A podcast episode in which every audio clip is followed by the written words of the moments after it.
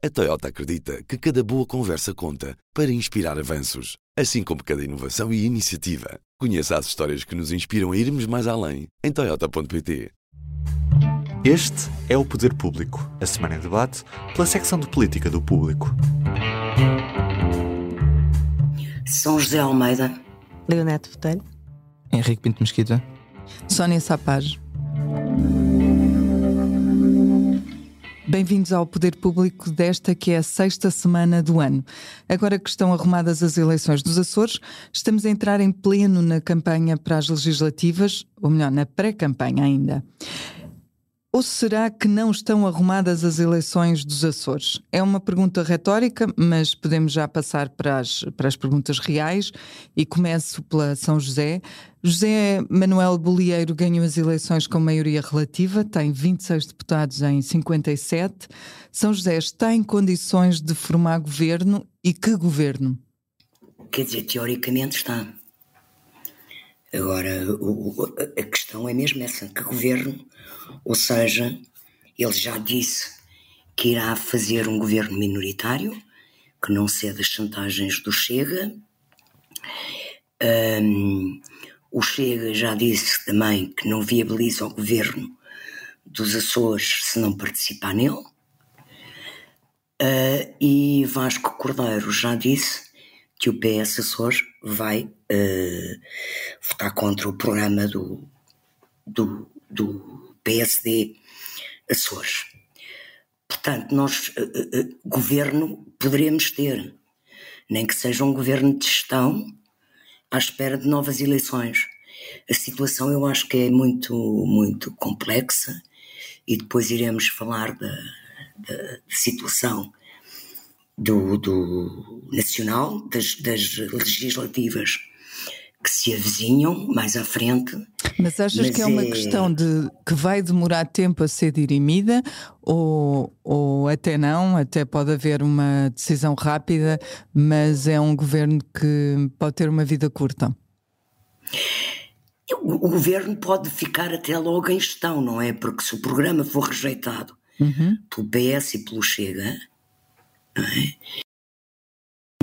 a questão fica logo ali o governo em gestão, que é uma situação bastante limitativa hum, e que empurra o problema, eh, uma, uma solução poderia a, a seis meses novamente.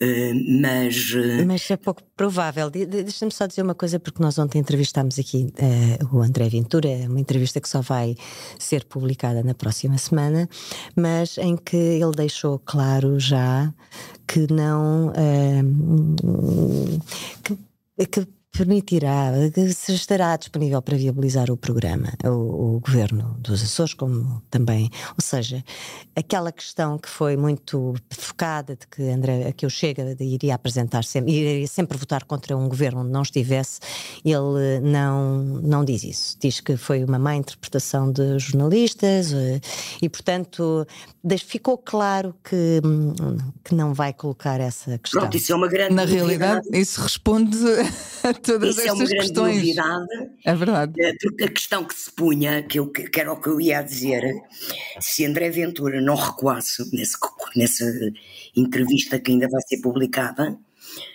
hum, poderias ter uma situação no Parlamento Regional interessante, que era o governo passar, porque haveria duas moções, havendo duas moções de censura, em que o Chega não votasse a moção do PS e votasse a sua.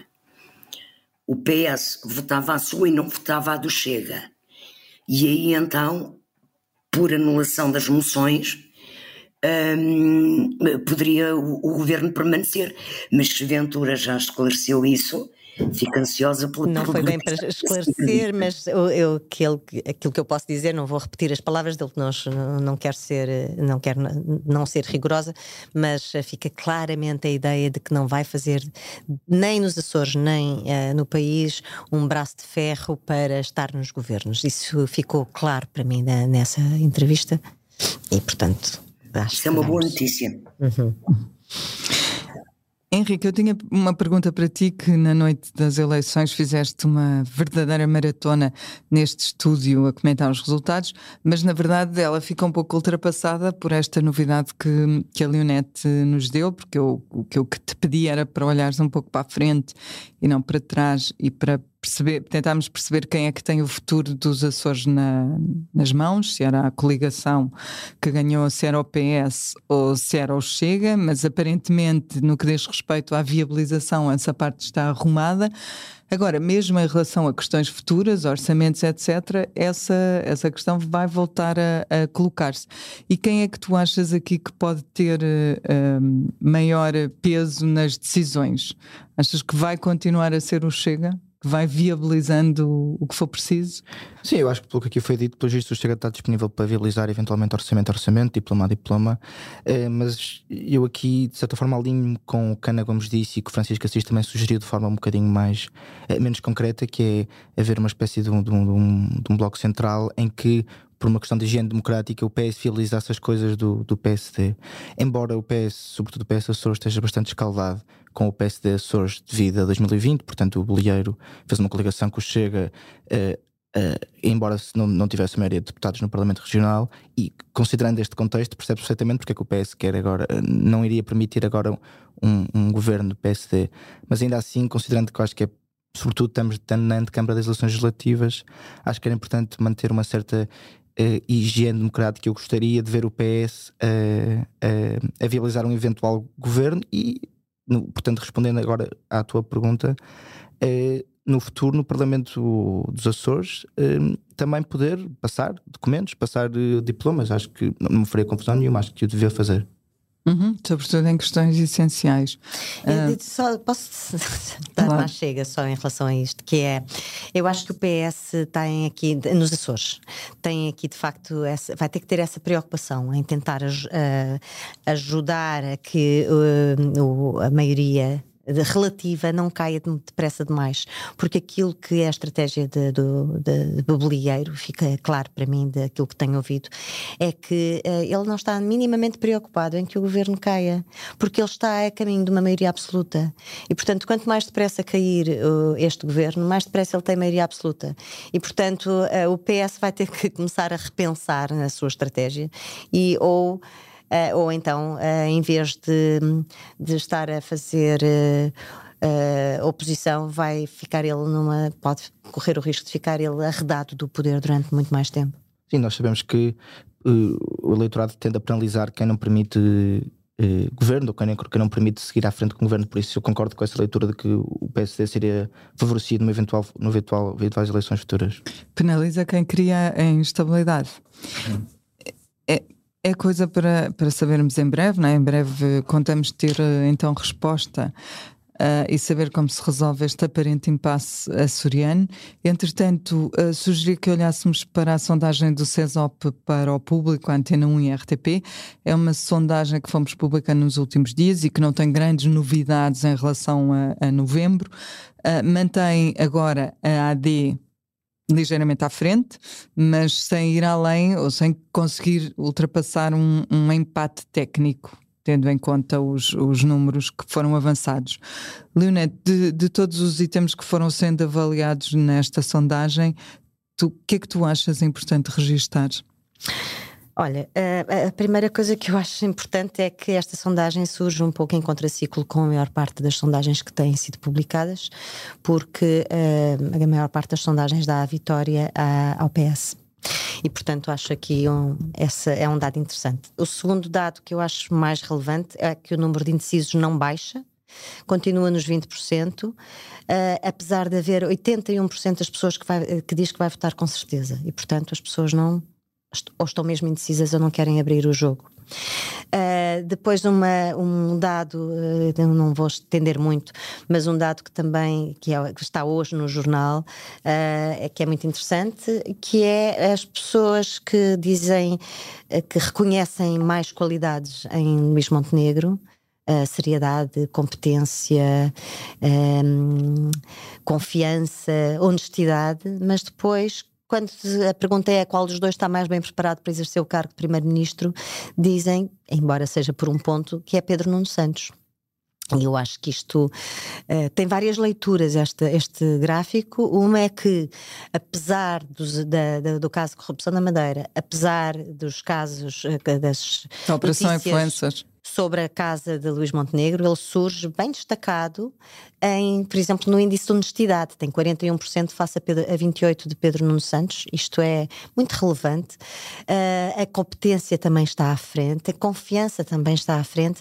Penso que aquela do qual dos dois está mais bem preparado para exercer o cargo de Primeiro-Ministro é a única forma que, para disto fazer sentido para mim, na minha leitura, é a experiência governativa uhum. que Pedro não tem e, e Luís Montenegro, e Luís não, Montenegro tem. não tem. De facto, foi líder parlamentar, esteve no Parlamento. Exato. Mas... Só uma última nota muito rápida é porque os três principais temas, dos três principais temas que os portugueses uh, entendem ser mais determinantes para, para o seu voto, são, têm, uh, dois deles estão praticamente ausentes dos debates.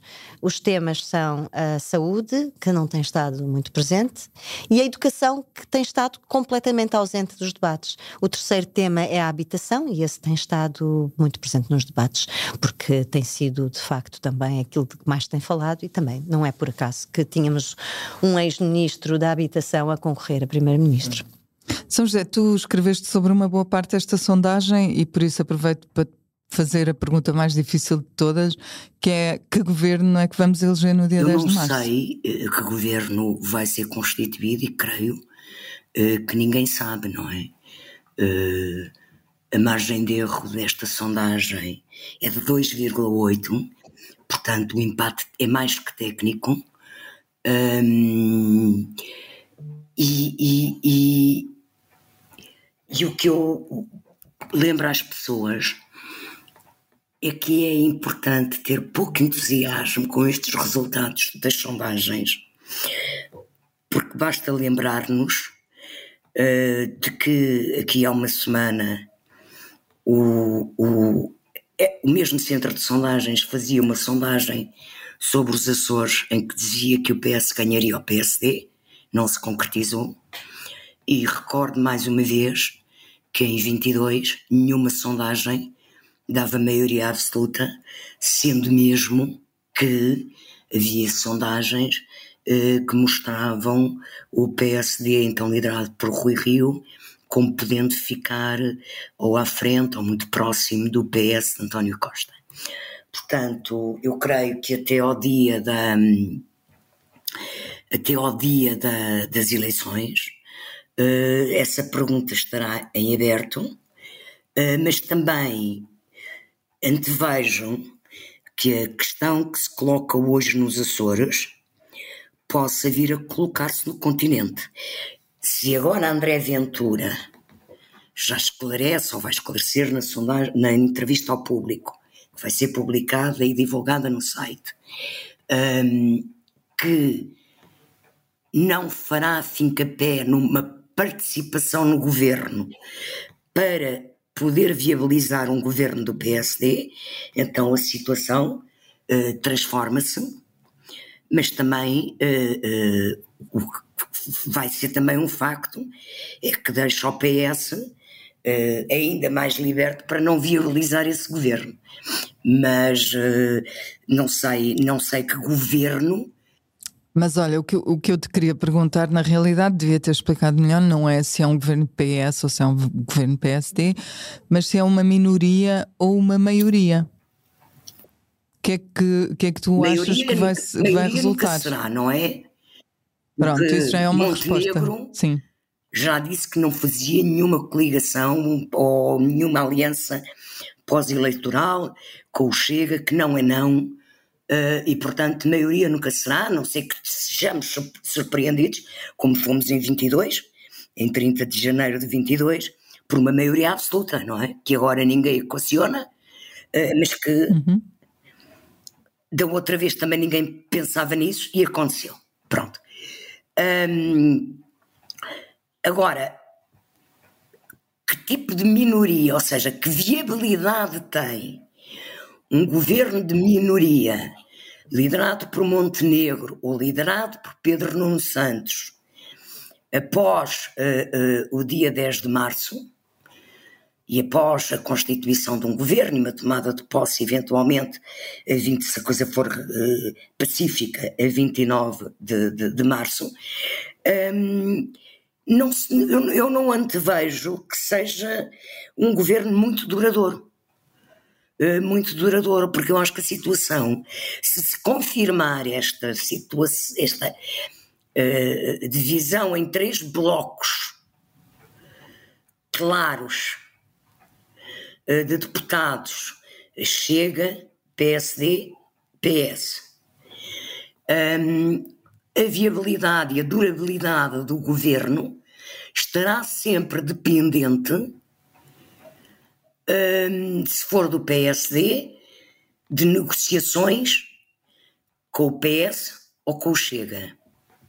Se for do PS, de negociações com o PSD, porque tudo indica uh, que é uma coisa que eu também acho extraordinária, estas sondagens dão, uh, que a maioria vai ser de direita, quer dizer, de uma maioria absoluta do PS, esvazia-se por uma maioria de direita.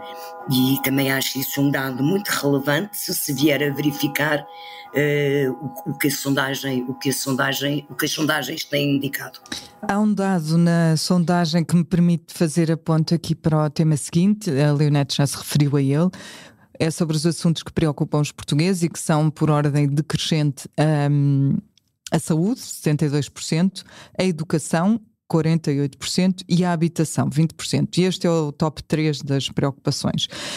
Henrique, tens visto alguns dos debates e, e, pergunto isto para te perguntar a seguir se achas que as preocupações que os portugueses expressaram nesta sondagem, os inquiridos, têm sido bem, bem exploradas nos debates? Eu acho que depende de debate para debate. Por exemplo, olhando para bons exemplos, o, o, debate entre Luís Montenegro e Joana Mortágua foi um debate onde houve troca de ideias e, e, e, e, em que foram debatidas questões programáticas.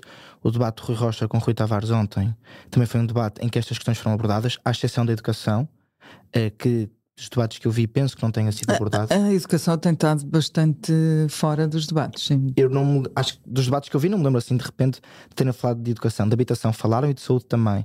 Portanto, isto para dizer que não, não é uma resposta de 0 a 100, ou seja, há uhum. debates em que, em que isso é abordado, e eu mencionei dois, e há debates em que não é, em que as coisas é simplesmente dois homens à, à luta uh, por uma questão também eventualmente de ego, como é o caso, foi o caso de André Ventura e Rui Rocha, em que aquilo foi ruído atrás de ruído, e que por isso essas questões podem, embora possam ter sido arranhadas, não acho que não foram tocadas com a profundidade que merecem. Em contraponto, aqui já repetindo o que disse anteriormente, o debate de Rui Rocha com Rui Tavares ontem foi bom nesse sentido, porque debateram-se ideias e debateram-se ideias com bons argumentos, com, ideia, com argumentos frescos e com analogias eh, que, pronto, que, que, é que, são mais fáceis para transmitir as mensagens. Por isso, sim, nesses debates acho que estes temas estão a ser abordados. Eu acho é que não estão, não, com certeza não estão a ser abordados nestas percentagens, não é? A saúde claro não, tem, não. Sim, sim. não tem sido abordada 72% das vezes, nem a educação metade, em metade dos debates. Portanto, é. Hum, tem havido outros temas. Começam muito por fiscalidade. Eles vão muito Sim, à fiscalidade. Muito... Se, porque é um tema de ordem do dia, não é? Que era uma Sim. coisa quase todos os partidos defendiam. A taxa começar... estatutária tem sido uma coisa em todos os debates da iniciativa liberal. Creio que não, não surgiria nem em 20 lugar nas preocupações, mas. Leonete, antes de terminarmos, uma pergunta para ti também sobre o formato dos debates. Eles são muito curtos, são meia hora. Uh, para ti é suficiente? Uh, olha, duas coisas. Primeiro, uh, poderia ser suficiente se houvesse outros formatos uh, mais em que os, os, líderes partidários pudessem expor melhor os seus programas. E é isso que falta desta vez nestas legislativas e com certeza não é por uh, falta de convites para entrevistas, mas uh, os líderes partidários, nomeadamente do PS e do PSD, têm evitado dar e até ao momento não deram entrevistas a televisões, à exceção da CMTV. Nesta, neste ano, portanto, e não uhum. e, e, e é, tanto quanto sabemos, porque também as pedimos, não, poderão não dar uh, entrevistas. E, portanto, no formato entrevista dá para perceber melhor o programa e as pessoas uh, e os líderes exporem melhor os, os seu, as suas ideias. Num debate é outra coisa, e é muito aquilo que dava a dizer o. o Depende o dos intervenientes. Para além de depender dos intervenientes, depende muito das personalidades, mas quer dizer, é sobretudo um despique entre dois egos. e, e, é, é, e, depois é quem fala mais alto, quem interrompe mais vezes uh, e o, quem consegue fazer melhores soundbites. Uhum. E portanto, uh, meia hora às vezes até pode ser demais. No debate entre André Ventura e Rui Rocha, meia hora pareceu uh, uma hora para mim, que vazia, uma hora de gritos e de despique. Ou seja, é relativo o tempo, tem havido, de facto, tem havido, até ao momento, ainda vai haver mais duas semanas de debates, tem havido alguma exposição, algum espaço para exposição de, de motivos de, de programa. Tem havido, eh, percebe-se bem, entre Rui Rocha e Rui Tavares, é, é de facto o contraponto Uh, daquilo que uh, pode querer dizer a palavra liberdade, nomeadamente a nível económico. E, portanto, sim, uh, acho que mais do que isso também poderia ser demais. Em alguns casos, seria mesmo. Em 74 havia aqueles debates de, do Cunhal e de Soares que duravam horas, horas e horas. acho que o tempo para isso já, já lá vai. Não, não o próprio consumidor não, não, não, não, o tempo não toma isso. Muito, né? Exato. Isso era o tempo em que os animais falavam. Eu parto já para o público notório, sendo que eu própria tenho um e não é uma coisa boa. É mais uma forma de me penitenciar por um erro que cometi esta semana. Eu fechei o jornal na última segunda-feira e escrevi na primeira página que o PST se estava a distanciar do PS, era a propósito da sondagem. Ao lado, um gráfico mostrava o contrário, mostrava o PS um ponto percentual mais perto da, da AD do que em novembro, embora a AD continuasse à frente o que ähm, o que é que aconteceu e como é que eu cheguei a este erro que foi lamentável. Não, não é que tenha desculpa, mas agora explico que eu tirei aquela conclusão com base num gráfico que fazia a conta das intenções de voto direto, ou seja, sem distribuição de indecisos, e nesse caso era verdade, a distância entre a AD e o PS aumentou, com vantagem para a AD. O problema é que o gráfico que usei na primeira página era com distribuição de indecisos e isso transformou a frase que usei, a AD distancia-se do PS, numa conclusão incorreta.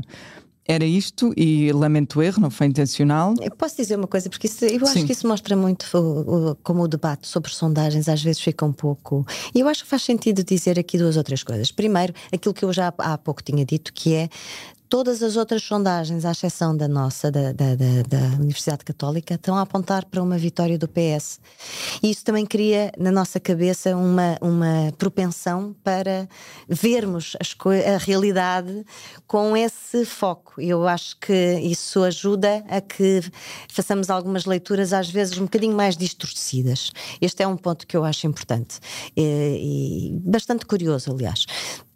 Outro ponto que eu acho também que é interessante nas sondagens é de facto a questão da distribuição de indecisos. É um alerta que já fizemos aqui também outras vezes, que é uh, custa a perceber uh, às vezes, até nós que conhecemos bem as sondagens, porque é que sem distribuição de indecisos fica um partido à frente e com distribuição de indecisos essa, essa fórmula fica tão diferente. E portanto isso é, é, não, não, ok, a todos erramos, é ok, é um erro, mas ao mesmo tempo há aqui um, uma, um quadro mental que às vezes não é fácil nem para nós, portanto não, não, Sim, é, não, não é, é para desculpar o erro, é só porque isto tem, diz muito sobre uh, as sondagens e sobre os equívocos que elas podem gerar, que também já falou aqui a São José. Sim, a distribuição de indecisos parte do, do princípio do que aconteceu, reproduz o que aconteceu nas últimas eleições, não é? E neste caso beneficia o PS porque Exato. tem. Uh,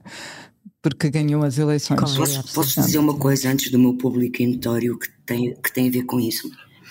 Que é, Sim, claro. que é o seguinte: um, se nós virmos a média das sondagens, e há sites onde é feita a média das sondagens, se nós virmos essa média, desde novembro até cá, nos últimos três meses, PS e PSD têm vindo a subir, o número de indecisos tem vindo a baixar, aliás, na nossa baixou de 22 para 20, mas na média das sondagens o PS continua à frente, ainda numa situação, claro, de empate técnico, mas nestes últimos três meses estava, ou seja, em novembro, o PSD estava na média das sondagens à frente.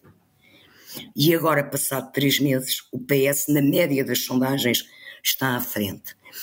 Isto mostra que tem havido evoluções na, eh, eh, nas respostas e nos inquéritos e nas pessoas que são, que são entrevistadas em cada sondagem, mostra como isto é falível e mostra que, que de facto o, o, o, o que vai acontecer não pode ser neste momento afirmado.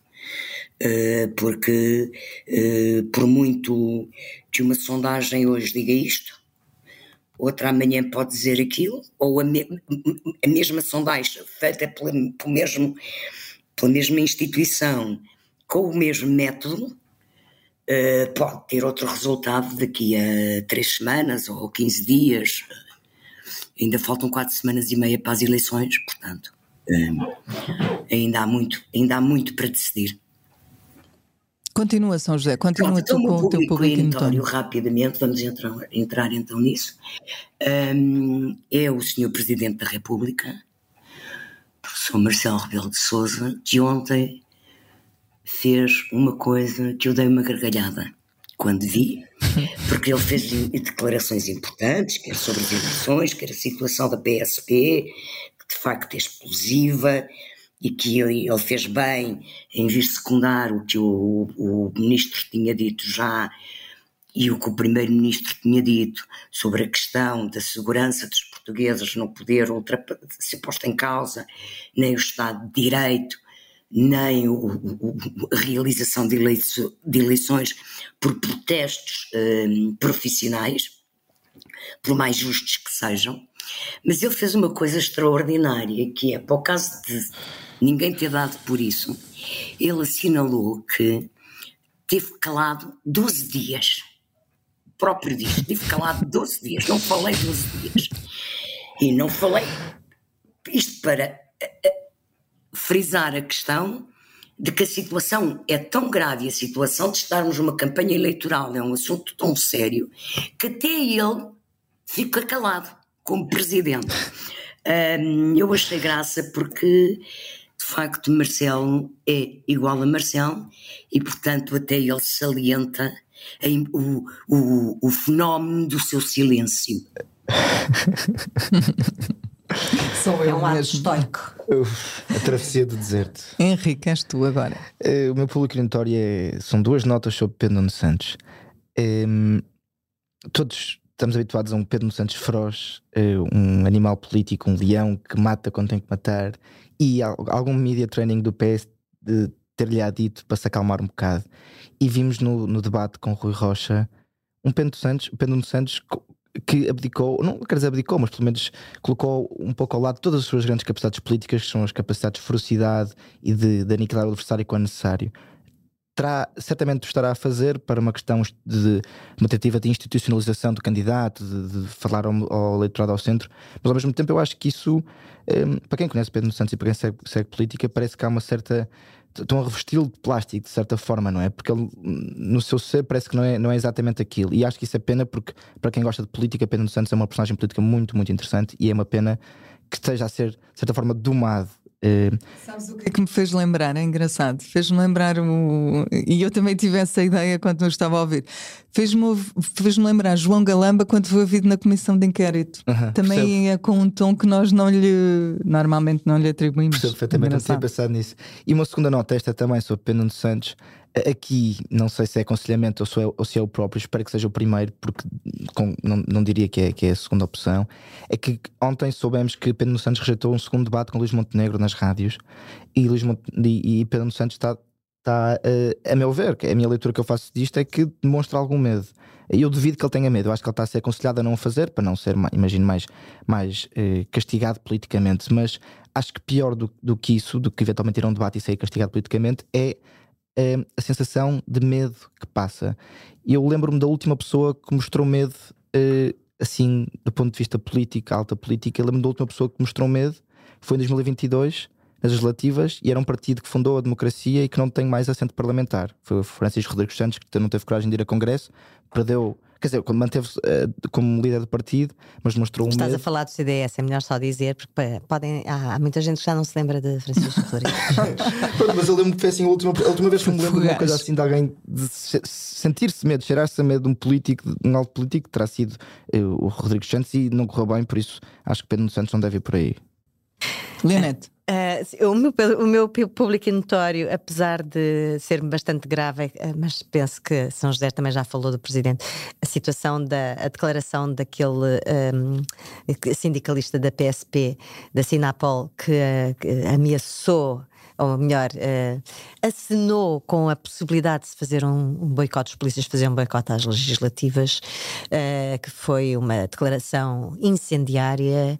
Aliás, foram várias declarações, porque ele quis mesmo passar a mensagem como que desafiando a polícia a fazer aquilo, até porque o sindicato que ele só representa mil, só tem mil cento e poucos uh, associados em num universo de 22 mil polícias da PSP. Mas foi bastante incendiária, uh, colocou o país uh, em alerta. Penso que o, o Ministro da Administração Interna esteve muito bem uh, e, e pronto, acho que Marcelo Rebelo de Sousa con- controlou-se, mas nunca deixou de estar atento à situação, como aliás foi sendo dito até pelo próprio Ministro da Administração Interna. Mas o, o mais no âmbito do público notório, de facto, a tentativa de Luís Montenegro de não aparecer em alguns debates e de dar palco a Nuno Melo, uh, acho que se inclui mais neste espírito do público notório.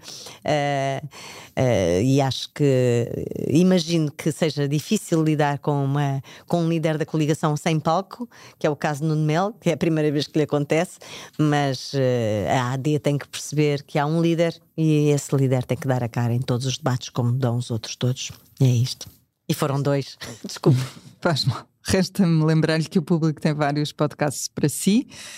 Basta seguir-nos, subscrever os que mais interesse lhe despertarem e já agora partilhar com os amigos. Até para a semana. O público fica no ouvido.